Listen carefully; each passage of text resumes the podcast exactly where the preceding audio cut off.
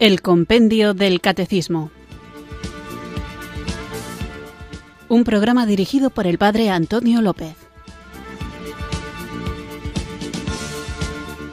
Muy buenas tardes, queridos oyentes de Radio María. Recibido un cariñoso saludo desde Irurzun, en Navarra, quienes sintonizáis una tarde más esta emisora de la Virgen para acudir a la cita diaria que tenemos con la formación católica en la que vamos creciendo en la que vamos profundizando gracias al libro de El Compendio del Catecismo, esta joya en la que en un formato de preguntas y respuestas vamos recorriendo el contenido de nuestra fe. En los programas anteriores, en concreto el programa anterior, hablábamos de la colegialidad, de cómo entre todos los obispos en comunión con el Papa, entre todos los sacerdotes en comunión con su obispo, en comunión con el Papa, y entre todos los laicos en comunión con su párroco, en comunión con el obispo y en comunión con el Papa, hay una colegialidad en el sentido de que todos estamos implicados en la misma tarea de la evangelización, cada uno según sus propias cualidades y según la vocación particular que ha recibido del Señor. Y me gustaría que reflexionáramos un poquito ahora en esta introducción sobre la sinodalidad. Porque estoy escuchando en algunos foros, incluso que se llaman católicos, expresiones que pretenden afirmar que la sinodalidad es como un primer paso que está dando la Iglesia hacia la democracia. Y esto es no entender ni lo que es la democracia, ni entender lo que es la sinodalidad. Daos cuenta que en la Iglesia estamos caminando hacia la consumación, hacia la perfección de lo que Dios quiere de nosotros. En este sentido, no estamos hechos, ni en un sentido humano personal, ni en un sentido cristiano comunitario. Por eso, tenemos que considerarnos abiertos para saber escuchar, para saber acoger y para saber entender en qué aspectos cada uno de nosotros debe cambiar y también en qué aspectos el mundo al que estamos enviados a evangelizar necesita de nuestro testimonio que ha de darse adecuadamente. Por eso estamos abiertos, abiertos a escuchar, en un caminar juntos. Pero ojo, que yo te escuche no significa que yo te tenga que dar la razón. La sinodalidad es algo que ha existido siempre en la Iglesia, aunque como hablábamos de la colegialidad episcopal, de la colegialidad de, los obispos, aunque siempre ha estado presente, no siempre ha estado desarrollado teóricamente o definido de una manera metódica, tal y como lo está ahora. Pero evidentemente la Iglesia siempre ha caminado junta. Tanto los obispos como los sacerdotes como los laicos siempre han caminado juntos. Y caminar juntos es lo que significa sinodalidad. Esto quiere decir que cada uno aporta su opinión y luego se toman las decisiones por parte de la jerarquía sin contar con el pueblo? Rotundamente no. Esto significa entonces que la jerarquía toma en cuenta las opiniones del pueblo y después, para complacer a la mayoría, toma unas determinadas decisiones? Rotundamente no. La sinodalidad es algo tan sencillo y tan bonito como que todos juntos nos ponemos a la escucha del Espíritu Santo para saber cuál es la voluntad de Dios y de esta manera poder llevarla a cabo. Por eso cuando se habla de escuchar, no se está invitando a esta hermosa tarea de escucha para obedecer a otro que no sea Dios. Cuando se habla de escuchar, al primero que hay que escuchar principalmente, fundamentalmente, es a Dios. Al primero que hay que escuchar es a Jesucristo, al primero que hay que escuchar es al Espíritu Santo, es decir, a Dios Padre, Hijo y Espíritu Santo, al Dios cristiano, al Dios Trinidad. Entonces, escuchamos, pero escuchamos juntos, en camino, no como quien se queda instalado en un lugar o bien porque piensa que no merece la pena seguir avanzando, ya que el camino es muy difícil, o como aquel que se queda quieto porque cree que ya ha llegado a la meta. ni la una ni la otra opción son correctas para entender la sinodalidad. La sinodalidad es ponerse en camino juntos a la escucha del Espíritu Santo para conocer y cumplir la voluntad de Dios. Por eso que nadie confunda el hecho de que la Iglesia esté dispuesta a hacer como ha hecho siempre, escuchar a todos sus miembros, incluso a los más alejados, con la idea de que eso es un primer paso hacia la democracia.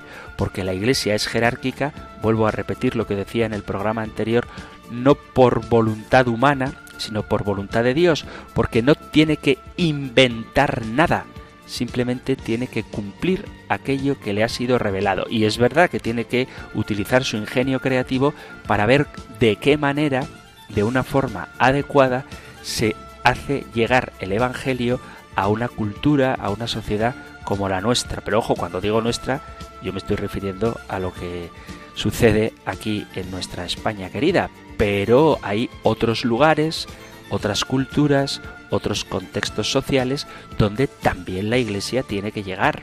Por eso que a veces nos parece que todo el mundo, o sea, todo el universo, piensa como nosotros porque tiene los mismos problemas que nosotros y hacemos una visión de la Iglesia católica, de la Iglesia universal, como si estuviera circunscrita únicamente a nuestra parcial visión del mundo.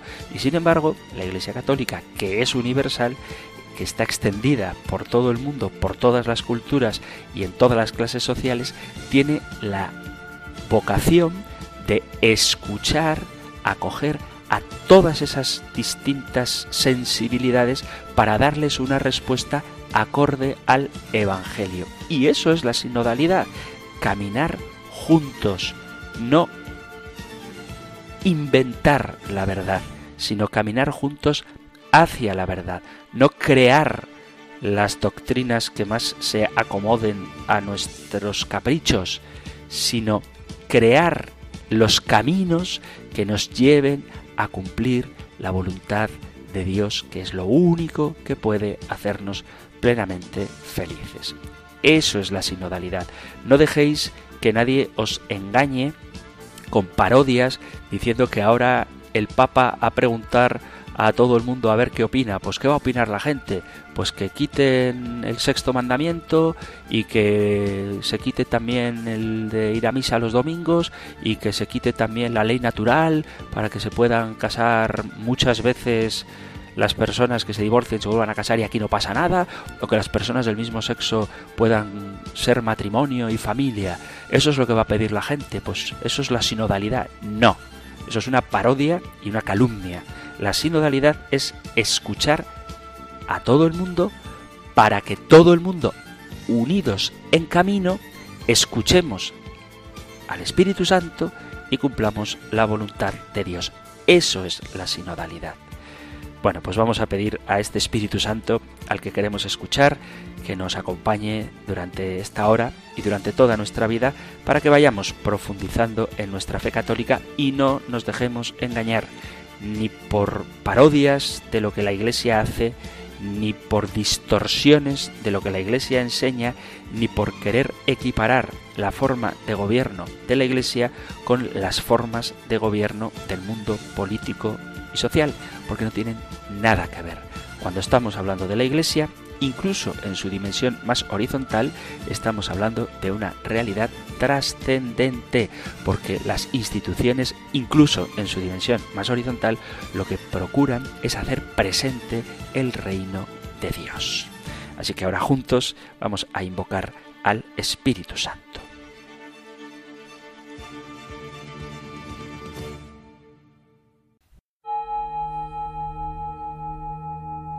Ven Espíritu, ven Espíritu, ven Espíritu.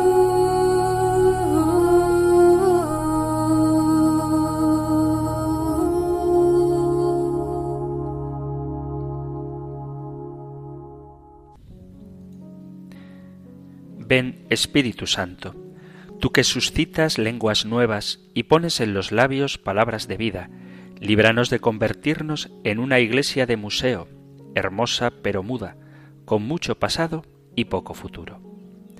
Ven en medio nuestro, para que en la experiencia sinodal no nos dejemos abrumar por el desencanto, no diluyamos la profecía, no terminemos por reducirlo todo a discusiones estériles. Ven, Espíritu de amor, dispón nuestros corazones a la escucha. Ven, Espíritu de santidad, renueva al santo pueblo de Dios. Ven, Espíritu Creador, renueva la faz de la tierra.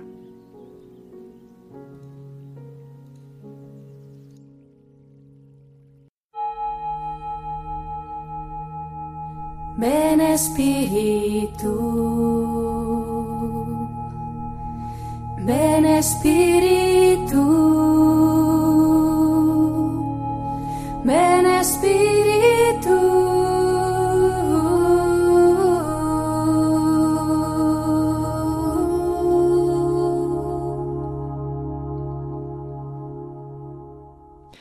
después de haber invocado juntos al Espíritu Santo, precisamente con la oración del Papa Francisco para el Sínodo, vamos allá con nuestro nuevo programa y os recuerdo que estamos hablando de la Iglesia y de los fieles, jerarquía laicos, vida consagrada, y estamos empezando por la jerarquía. Hemos hablado de la importancia que tiene, como esta, la jerarquía ha sido instituida por Cristo y Hablaba en el programa anterior, como anunciaba ahora en el inicio del programa, que la jerarquía, el ministerio de la Iglesia tiene una dimensión colegial.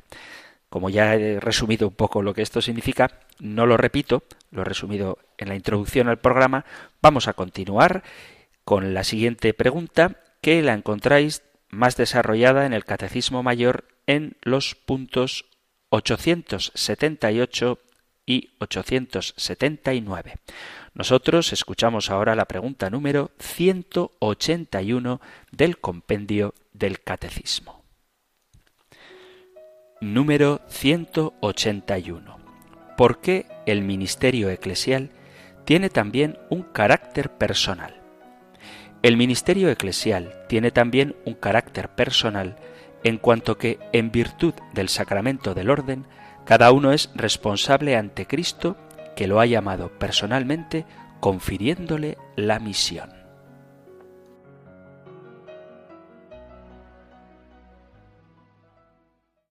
Esta pregunta sobre la dimensión personal del ministerio eclesial viene justo después de la pregunta sobre la dimensión colegial del ministerio de la Iglesia y por tanto es importante que aprendamos a compaginar estas dos realidades, la dimensión colegial y la dimensión personal. Esto me recuerda a una pregunta que tratamos allá por el capítulo tercero de esta primera parte del compendio del catecismo sobre la respuesta del hombre a Dios, donde tratábamos del credo y después de hablar de cómo responde el hombre a Dios que se revela, formulaba la importancia de la respuesta personal de cada uno de nosotros al Señor y luego, en la pregunta número 30, decía justo lo contrario que en el contexto que estamos ahora, es decir, primero se hablaba de la dimensión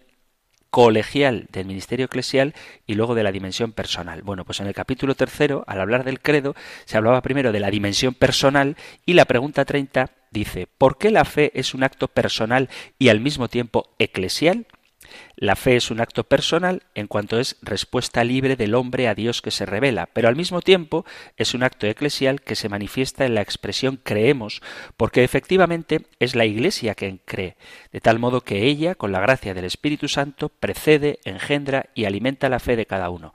Por esto la Iglesia es madre y maestra. Traigo a colación esta pregunta número 30 porque se habla precisamente de la fe como un acto eclesial, como algo de la Iglesia, pero antes va precedido por el hecho de que es cada uno personalmente quien responde a la llamada que Jesús le hace.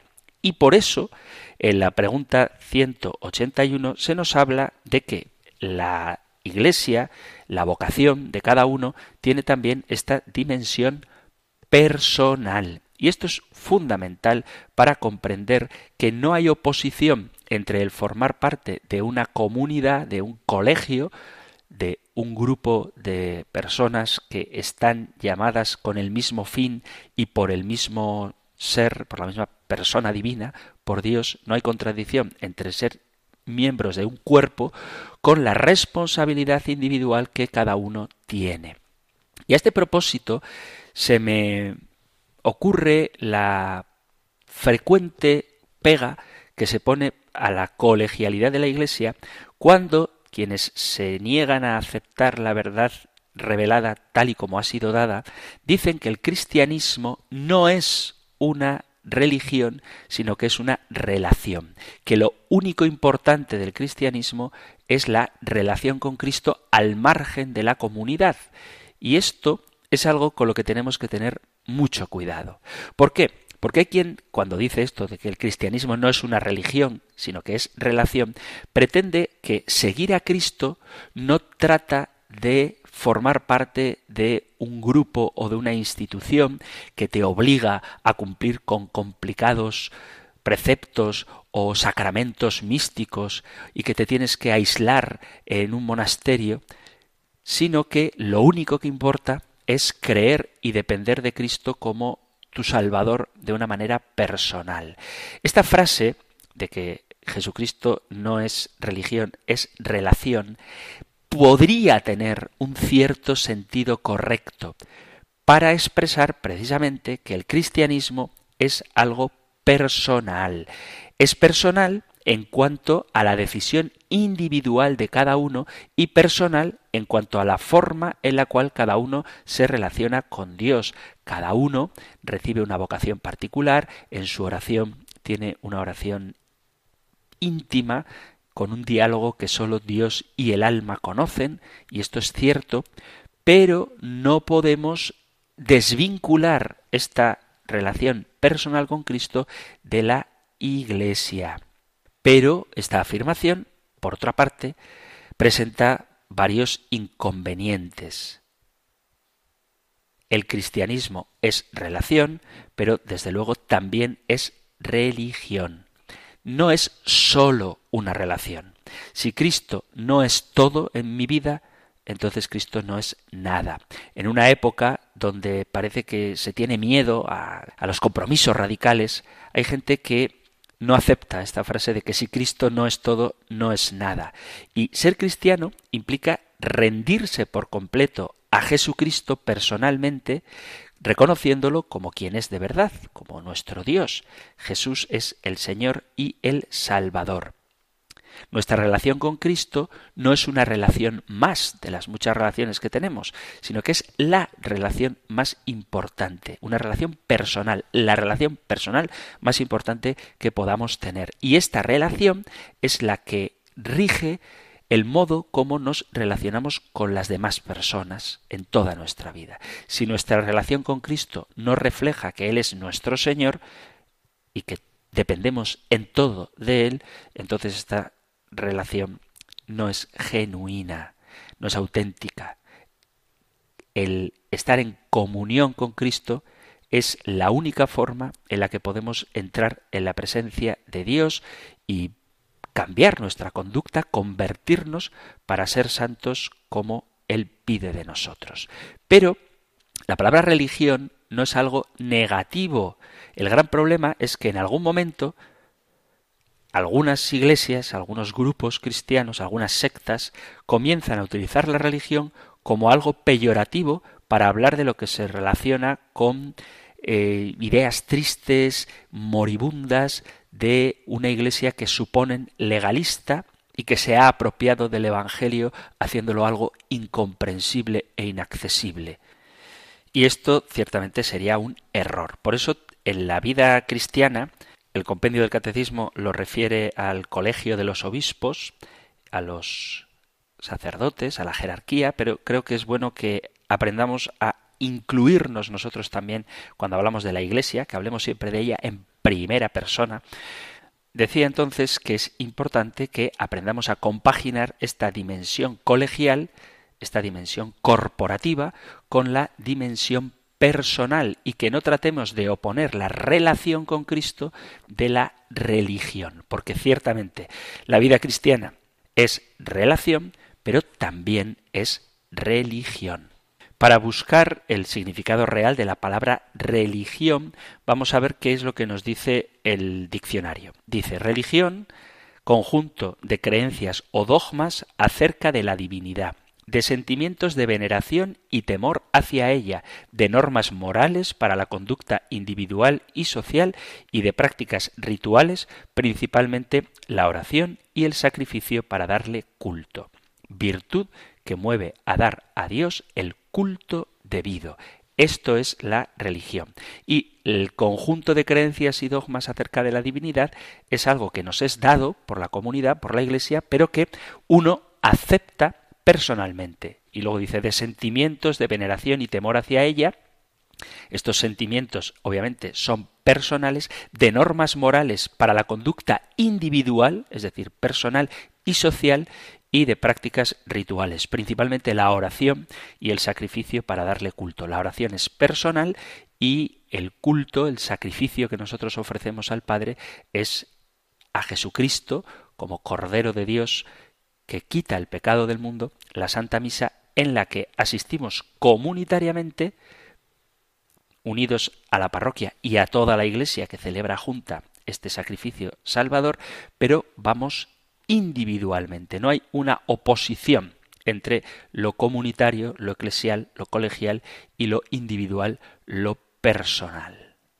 Vamos a ver qué dice la Biblia sobre la religión, para ver si eso que dicen algunos que están separados de la Iglesia sobre que la religión no es agradable a Dios, tiene algún fundamento bíblico. Y lo cierto es que no lo hay. En toda la Biblia podéis leerla todo lo tranquilos que queráis, no encontraréis ni un solo pasaje bíblico que hable, aunque sea un poquito mal, de la religión. Por el contrario, la palabra religión o religioso aparece varias veces en la Sagrada Escritura y en todas ellas en un contexto positivo, no negativo. Dice, por ejemplo, el Evangelio de San Juan en el capítulo 9, versículo 31, a propósito están hablando de Jesús, que ha hecho un milagro, y dicen, sabemos que Dios no escucha a los pecadores, mas si uno es religioso y cumple su voluntad, a ese le escucha. Se dice como el ciego que ha sido sanado por Jesús refuta a los fariseos que no se explicaban cómo pudo haber sido sanado. Cuando los fariseos le insultan, él, el ciego, contesta con estas palabras que he citado. Sabemos que Dios no escucha a los pecadores, mas si uno es religioso y cumple su voluntad, a ese le escucha. Y está defendiendo a Cristo que le sanó porque Dios le escuchaba. Y utiliza estas palabras. Si uno es religioso y cumple su voluntad, a ese lo escucha. Y San Pablo, cuando es perseguido por los judíos, fue perseguido precisamente por su religión. En los Hechos de los Apóstoles, en el capítulo 25, dice, versículo 19, solamente tenían contra él unas discusiones sobre su propia religión y sobre un tal Jesús ya muerto, de quien Pablo afirma que vive. ¿Veis cómo la Biblia dice que Pablo tenía religión y que Pablo era perseguido por esa religión. Y después el propio San Pablo explica que él había sido fariseo y dice que el judaísmo era su religión. Hechos de los Apóstoles capítulo 26 dice, ellos me conocen de mucho tiempo atrás y si quieren pueden testificar que yo he vivido como fariseo conforme a la secta más estricta de nuestra religión. Y dice claramente que ya no es su religión, porque ahora ya es cristiano. El judaísmo fue la religión verdadera hasta que se plenifica con la llegada de Jesucristo. San Pablo no cambia de Dios, no se cambia de religión, sino que reconoce plenamente a Dios a través de la revelación de Jesucristo. Y la carta del apóstol Santiago habla también de la religión cuando dice, Carta Santiago capítulo primero, versículo 26, si alguno se cree religioso, pero no pone freno a su lengua, sino que engaña a su propio corazón, su religión es vana. La religión pura e intachable ante Dios Padre es esta, visitar a los huérfanos, a las viudas en su tribulación y conservarse incontaminado del mundo. Este pasaje nos explica cómo hay que vivir la religión y comienza diciendo que nuestra religión es vana si no ponemos freno a nuestra lengua y después describe cómo se vive la religión verdadera. Por lo tanto, en ningún pasaje se dice que la religión sea mala o que el cristiano no tiene religión, sino que hay una religión pura e intachable ante Dios. Una religión cuya característica es que se vive desde el interior personalmente, no como un mero cumplimiento de preceptos, sino impregnando de una fe viva que se manifiesta en obras, en la caridad para los necesitados y en mantener una vida limpia de pecado. Por lo tanto, la religión es algo bueno e indispensable. El problema es que podríamos vivir la religión meramente externamente, pero no desde el interior y no tener una vivencia religiosa fundada en la fe viva y activa, como dice el apóstol Santiago, que eso sería una fe sin obras, una fe muerta, porque así como el cuerpo sin espíritu está muerto, así la fe sin obras está muerta. ¿Y por qué hay quien rechaza esta dimensión comunitaria de la Iglesia, esta pertenencia a una religión? Pues porque hay quien identifica la religión con un mero cumplimiento externo de preceptos. Sin embargo, cuando vemos lo que significa realmente la religión, nos damos cuenta de que el único modo de relacionarnos personalmente con Jesucristo es formando parte de su cuerpo. Por eso hay que tener cuidado con quienes se distinguen como creyentes verdaderos y libres de dogmas y religiones, se definen a sí mismos con una falsa sensación de libertad que les permite no estar sujetos a ningún tipo de autoridad excepto a lo que cada uno pueda interpretar de la Sagrada Escritura según le venga el aire.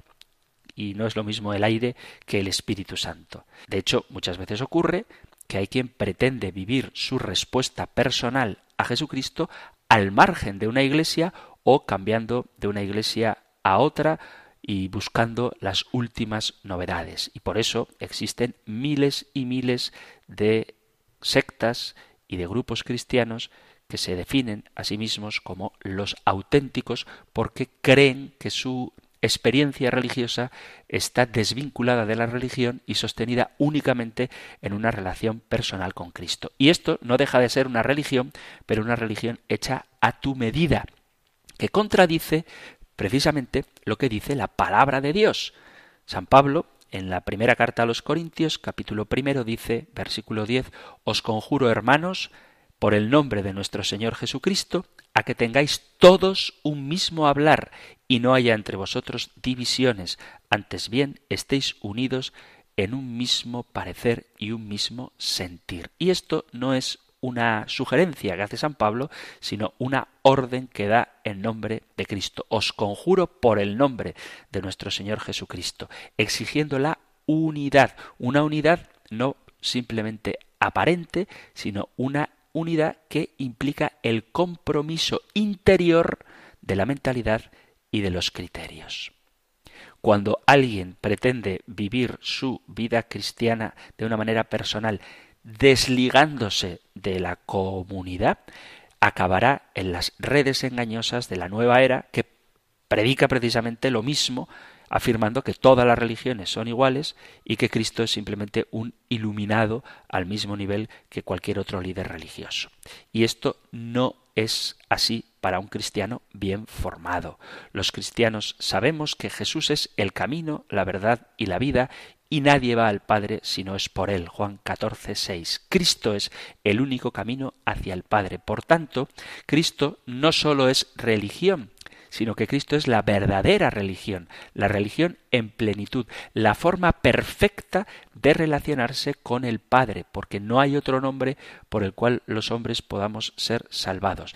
Pero estar unido personalmente a Cristo implica estar unido a la Iglesia que es su cuerpo. Por lo tanto, cuando escuchéis a alguien afirmar con un espíritu súper comprometido que Cristo no es religión, hay que hacerle entender que esto es un sinsentido, algo que nunca se ha predicado en ninguna iglesia cristiana hasta hace cuatro días, porque la Sagrada Escritura deja claramente cuál es la tarea de la religión. Esta afirmación no tiene ningún sentido bíblico, teológico, histórico, ni de tradición, ni de nada. Jesucristo es relación, pero la relación con Cristo que es Dios, el culto que le damos a Cristo que es Dios, la veneración que le profesamos, eso es la religión. Vamos a hacer ahora una pequeña pausa musical y continuamos con nuestro programa.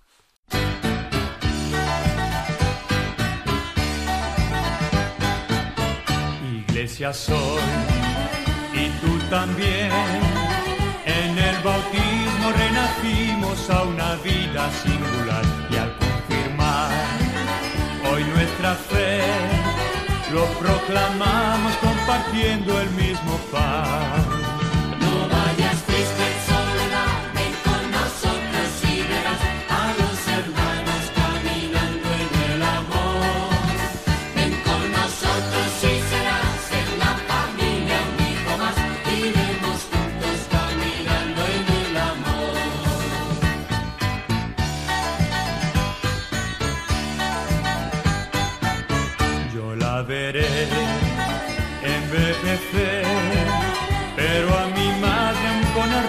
Arrugas y defectos la, la quiero más, pues sé muy bien que he envejecido sin dejarme de querer.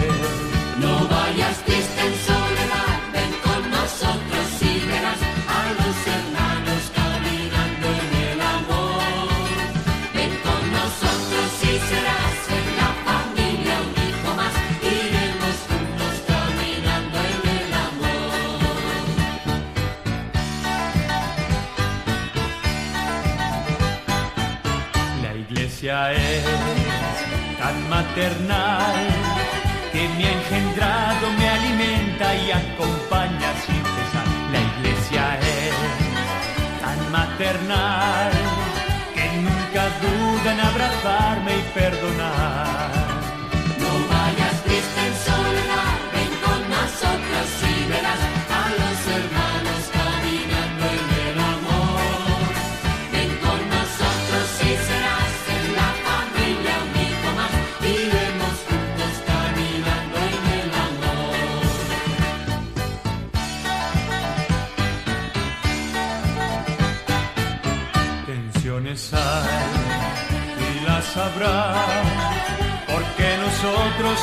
Hombres y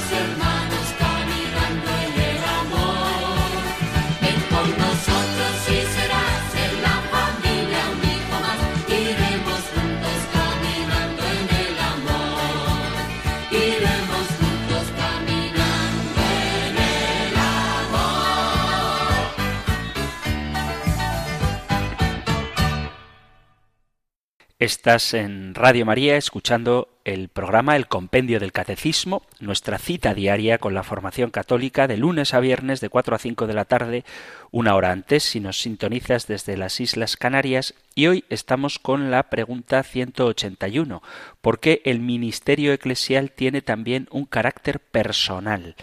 Y aprovechaba esta pregunta para tratar de ver que no hay oposición entre la dimensión eclesial, la dimensión comunitaria, la dimensión colegial de la vocación a la que cada uno estamos llamados con la respuesta personal a Jesucristo que nos llama a esta vocación dentro de su iglesia. Y cómo en muchos grupos cristianos, en muchas sectas, se pretende desvincular esta dimensión personal de la dimensión comunitaria como si la relación personal con Cristo fuera contradictoria con la religión. Y ya hemos visto que esto no es verdad.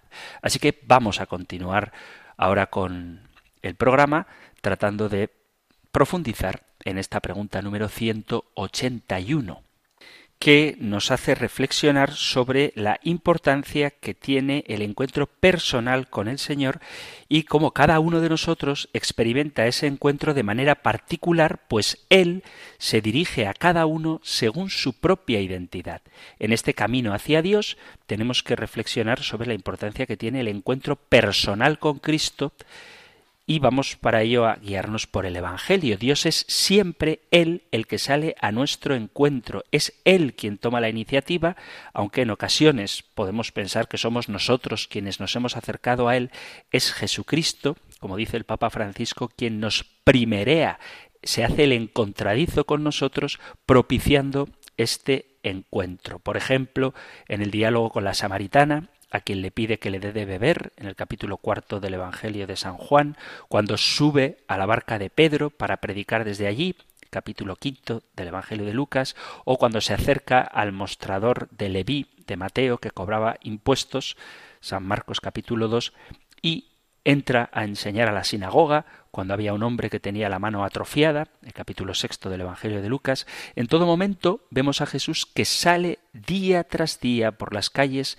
buscando encontrarse con personas concretas y dando ocasión para que todo el que quiera puede acercarse a él. Dios es el primero que llama al hombre y llama por su nombre. Que el hombre se esconda, corra detrás de los ídolos o decida abandonar a Dios, cada persona sigue siendo buscada personalmente por Jesucristo. Él quiere encontrarse con cada uno de nosotros y este encuentro se da en su iglesia. Y este encuentro con Cristo es anterior a cualquier vocación, incluso a cualquier oración. Él nos habla en un lenguaje que cada uno de nosotros puede comprender, sea con mociones interiores, sea por supuesto a través de su palabra, en la meditación, en la escucha de un sermón o de un programa de Radio María, Él se hace presente y nos ilumina sorprendiéndonos cuando menos lo esperamos. Nadie es indiferente a Jesucristo. Él busca acercarse, como lo hizo con la samaritana, a cada uno de nosotros que estamos llamados a responderle con amor y abrir nuestros corazones a su verdad. Jesús es Dios hecho hombre, que nos llama a entrar en una relación con Él y cuya respuesta es personal, conoce nuestra realidad humana, no solamente porque es Dios, sino porque se ha hecho Dios. Él, al encarnarse, entra de lleno en la torpeza humana, se hace hombre tan desamparado como cualquiera de nosotros. Y esto lo hace para sentirse cercano, o mejor, para que nosotros lo sintamos cercano. La respuesta de fe es un encuentro de nuestro corazón con su corazón. En ese contacto, cuando se da el encuentro de lo más íntimo mío y lo más íntimo suyo, vivimos una experiencia de encontrarnos con alguien, no con un concepto, sino con una persona. En este encuentro nos rendimos ante su presencia y su amor. Encuentro de corazones que es transformador, como hace, por ejemplo, cuando se encuentra con Zaqueo, lo leéis en el capítulo 19 de San Lucas, o con la mujer pecadora arrepentida, en el capítulo 7 de Lucas, o con los discípulos de Maús, que estaban entristecidos por el camino, capítulo 24 de Lucas, o con tantos otros. El encuentro del corazón de Jesús es un encuentro de corazón a corazón. Todo el Evangelio es un testimonio de ese corazón maternal con el que aparece representado el Padre que espera al Hijo pródigo o el buen pastor que busca a la oveja perdida y le encontramos compadeciéndose del pueblo, sintiendo suyos sus problemas, contemplando con cariño aquel joven rico que parece interesado en seguirle, mirando también con ira a los hipócritas o entristecido por la dureza de su corazón, estallando ante la incomprensión de los apóstoles, llenos de alegría cuando estos regresan satisfechos de predicar, conmovido ante la figura de una madre que llora por su hijo muerto, o también, repito, indignado por la falta de fe del pueblo, dolorido por la ingratitud de los leprosos que no van a darle las gracias por haber sido sanados, preocupado por las necesidades incluso materiales de los apóstoles, participa en todos los sentimientos humanos, tiene hambre, tiene sed y cansancio, siente frío y calor, llora, experimenta la tristeza, incluso la tentación. Por eso el Señor nos busca y nos llama a cada uno de nosotros porque ha vivido y padecido lo que vivimos y padecemos cada uno de nosotros. Y Jesús busca para invitar a tener una relación personal de amistad con Él. Y precisamente en esta búsqueda elige a los doce apóstoles, llamándolos por su nombre, para que estuviesen con Él. Así lo dice explícitamente el Evangelio de San Marcos en el capítulo 3, versículo 14. O cuando en la llamada a los apóstoles del Evangelio de San Juan, en el capítulo primero, versículo 39, cuando Juan y Andrés le siguen y le preguntan ¿dónde vives? Jesús les invita a su casa. Venid y lo veréis, como él mismo se autoinvita a casa de Zaqueo. En todos los casos, la llamada de Jesús es personal y para estar con Él, para mantener una relación cercana de amistad. Cada uno de nosotros vive una situación personal distinta y según esa situación particular, el Señor se pone delante nuestro y nos da la gracia para que lo reconozcamos y acojamos en nuestro corazón. Hay una experiencia de iglesia de evangelización muy bonita que es el testimonio. Hay personas que comparten su testimonio de conversión, son todos testimonios muy bonitos y muy distintos, porque cada uno es llamado personalmente por Jesucristo y nos llama invitándonos a dar una respuesta por nuestra parte. Podemos aprender mucho de quienes han respondido, como los doce apóstoles, que fueron con él, se quedaron con él, o Zaqueo que le recibió con gozo.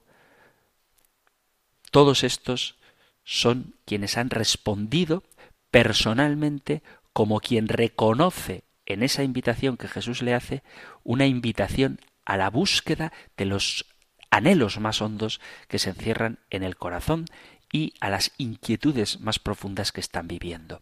Por eso Jesús nos invita a una relación de amistad con Él que dure para siempre. Nuestra vida será una permanente historia de amor con el Señor, amor personal y comunitario, en la que podemos constatar que Él no se echa para atrás a esta llamada a pesar de nuestra debilidad. Siempre nos busca y aunque nosotros nos alejemos, Él permanece fiel, se hace el encontradizo no una, sino muchas veces y nos da la oportunidad de encontrarnos o reencontrarnos con Él. Todo encuentro con Cristo nos transforma, Él va transformando toda nuestra vida y nos lleva a comunicar aquel rostro con el que nos hemos encontrado, del que nos hemos enamorado y que hace arder nuestros corazones de gozo y plenitud. El anuncio del Evangelio con nuestra vida y con nuestra palabra es la consecuencia de nuestro encuentro con Jesús, encuentro que nos lleva a una renovación constante y nos invita a una mayor conversión, a una conversión pastoral y misionera, a una conversión personal primero pastoral y misionera, en comunión con la Iglesia. Pero la respuesta es personal. Y esto ha sucedido a lo largo de toda la historia. Cuando alguien se encuentra con Cristo, como Andrés y Juan en el Evangelio de San Juan, se lo anuncian a Pedro. Felipe se lo anuncia a Natanael. La samaritana se lo anuncia al pueblo entero. Las mujeres anuncian a Cristo resucitado a los apóstoles. Zaqueo repara las injusticias que ha cometido. El ciego de Jericó, cuando recobra la vista, empieza a seguir a Cristo dándole gloria y moviendo al pueblo con su testimonio a alabar a Dios. Y los doce apóstoles sabemos que lo siguieron en la misión que les dio de predicar el Evangelio hasta el fin de sus vidas, incluso con el martirio. Estamos llamados a un encuentro personal con Cristo, encuentro que se da en la Iglesia y que se produce en nuestro interior y que da significado nuevo a nuestra vida. Este encuentro requiere de nosotros escuchar su llamada para encontrar nuestra vocación personal dentro de la Iglesia y para anunciarlo a los demás. Y tenemos que buscarlo en el silencio y en la oración personal, pero también en los sacramentos, de manera especial en la Eucaristía, que se celebra eclesialmente, donde Jesús nos está esperando. Él, que murió por los pecados de todos, desea entrar en comunión con cada uno de nosotros. Llama a la puerta de nuestro corazón para darnos su gracia. Y cuando salimos a su encuentro, lo hacemos en comunidad, de manera especial en la Eucaristía, adorándolo sacramentalmente ante el sagrario. Y Él nos colma de su amor y nos manifiesta los sentimientos de su corazón.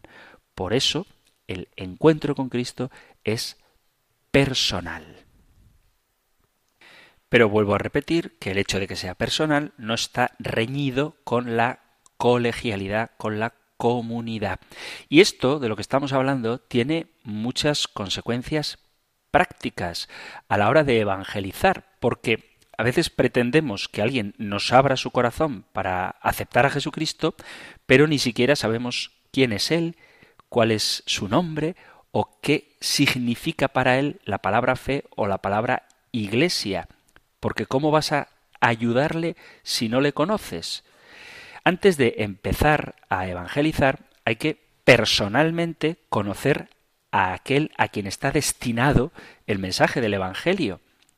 Tenemos que darnos cuenta de que en el mundo en que vivimos, aunque utilicemos las mismas palabras, en muchas ocasiones da la sensación de que estamos hablando diferentes idiomas, porque cuando tú hablas de iglesia, hay quien entiende la jerarquía como enemiga del pueblo, hay quien entiende el templo, hay quien entiende una institución humana, o cuando tú hablas de fe, pues tienes que definir el término fe porque hay quien piensa que tiene fe porque cree que le va a tocar la lotería, o cuando hablamos del amor, es una palabra tan manida que muchas veces ha perdido su verdadero significado. Por eso hay que definir los términos y explorar lo que estos términos significan para la persona a la que me estoy dirigiendo.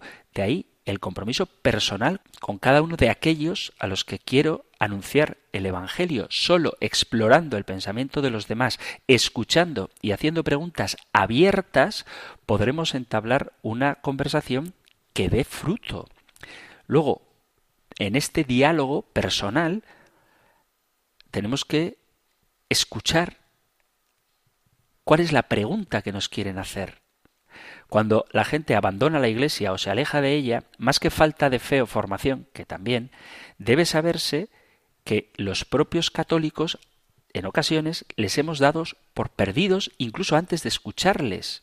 Hay que conocer los motivos personales de por qué alguien se ha alejado de la Iglesia, que puede ser por una mala formación, pero también puede ser por una mala experiencia. Alguien que tenga buena formación, pero ha tenido una experiencia frustrante o traumática, se ha alejado de la Iglesia. Por eso tenemos que preguntar los motivos profundos por los cuales alguien no acepta el Evangelio. Hay muchísima gente que dice, va, yo ya me lo sé todo. Y yo me suelo preguntar desde mi ingenuidad, pero si lo conoce todo, con lo bonito que es esto, ¿por qué no lo acepta? Pues no lo acepta porque ha tenido una experiencia traumática con su catequista o con un sacerdote o con el obispo. Hay que comprender y escuchar servir y amar antes de predicar o argumentar. Porque cuando llegamos con muchas respuestas y pocas preguntas, tendemos a alejar a los demás. Si hacéis una encuesta, veréis que la mayoría de la gente no cristiana está dispuesta a hablar de cuestiones de fe con alguien que les escuche sin juzgar, que esta es quizá la cualidad que más echan de menos en algunos de nosotros cuando tratamos de evangelizar. Y sin embargo, acusan a los creyentes de no ser capaces de hacerlo, de no ser capaces de escuchar. Y esto es algo que implica un trato personal, porque por muy buenas que sean las directrices de la Iglesia, por muy bien estructuradas que estén las normas y los métodos de evangelización, si luego no los realizamos personalmente de manera adecuada, no dan fruto. De ahí que sea tan importante la función personal o el carácter personal del ministerio eclesial. Aunque existe el colegio de los obispos, cada obispo en su diócesis es responsable de las acciones pastorales. Aunque existe una comunión del presbiterio con su obispo y del obispo con el papa, es cada parroquia la que tiene que atender las necesidades personales, particulares, de cada uno de los individuos que conforman esa parroquia.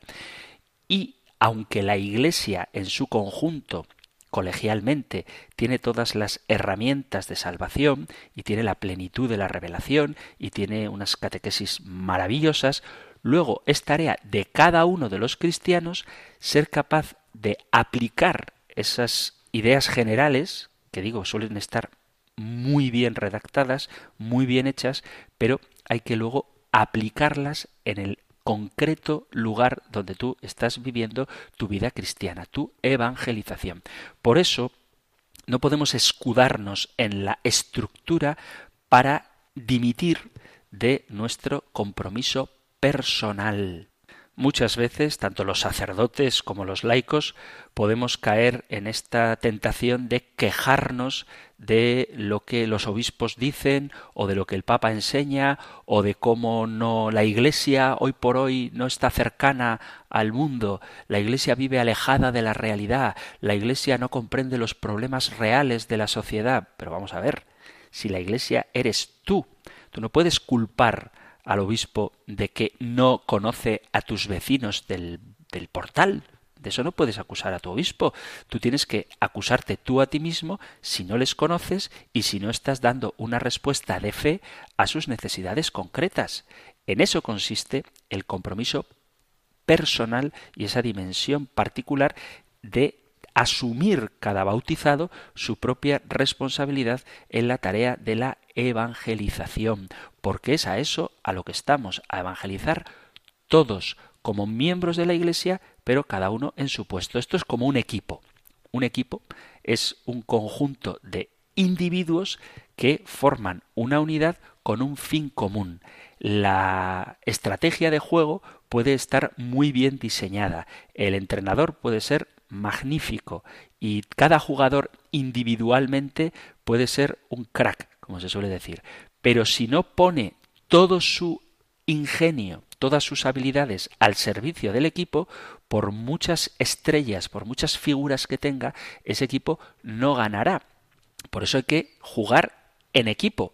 Pero jugar en equipo no significa descargar la responsabilidad del partido sobre los demás jugadores, sino que cada uno individualmente pone en juego sus habilidades para que el equipo consiga la victoria. Bueno, pues esta creo que es una buena analogía de la dimensión colegial, somos un equipo, y de la dimensión personal, somos jugadores de ese equipo que si nosotros no damos el 100%, el equipo no sale adelante. Queridos amigos, queridos oyentes, hemos llegado al final del programa de hoy y ya me contaréis, si queréis, qué tal os sentís iglesia a nivel de compromiso personal o si más bien sois de aquellos que se quejan de que los curas no hacen las cosas bien, o que los obispos no son suficientemente claros, o que los evangelizadores no hacen su trabajo como deberían porque no están al corriente de las necesidades reales de la sociedad o más bien sois de los que vosotros asumís personalmente ese compromiso como miembros activos de la Iglesia, que es lo que todos somos, y un compromiso en el que todos deberíamos implicarnos con nuestra existencia toda, es decir, no solo momentos puntuales, sino que cada una de nuestras acciones, incluso las más cotidianas, estén orientadas a hacer presente a Jesucristo y su amor. Si queréis contestar a esta pregunta que os hago, o si queréis formular vuestras propias preguntas, dar vuestro testimonio, cualquier cosa que queráis, sabéis que Radio María pone a vuestra disposición el correo electrónico compendio arroba radiomaria.es para dirigiros a este programa o el número de teléfono de WhatsApp 668 594 383 compendio arroba radiomaria.es o 668 594 383 Terminamos ahora recibiendo la bendición del Señor. El Señor te bendiga y te guarde, el Señor ilumine su rostro sobre ti y te conceda su favor, el Señor te muestre su rostro y te conceda la paz. Muchísimas gracias por estar ahí, gracias por escuchar el compendio del catecismo y si queréis, volveremos a encontrarnos en un próximo programa. Un fuerte abrazo. El Compendio del Catecismo. Un programa dirigido por el Padre Antonio López.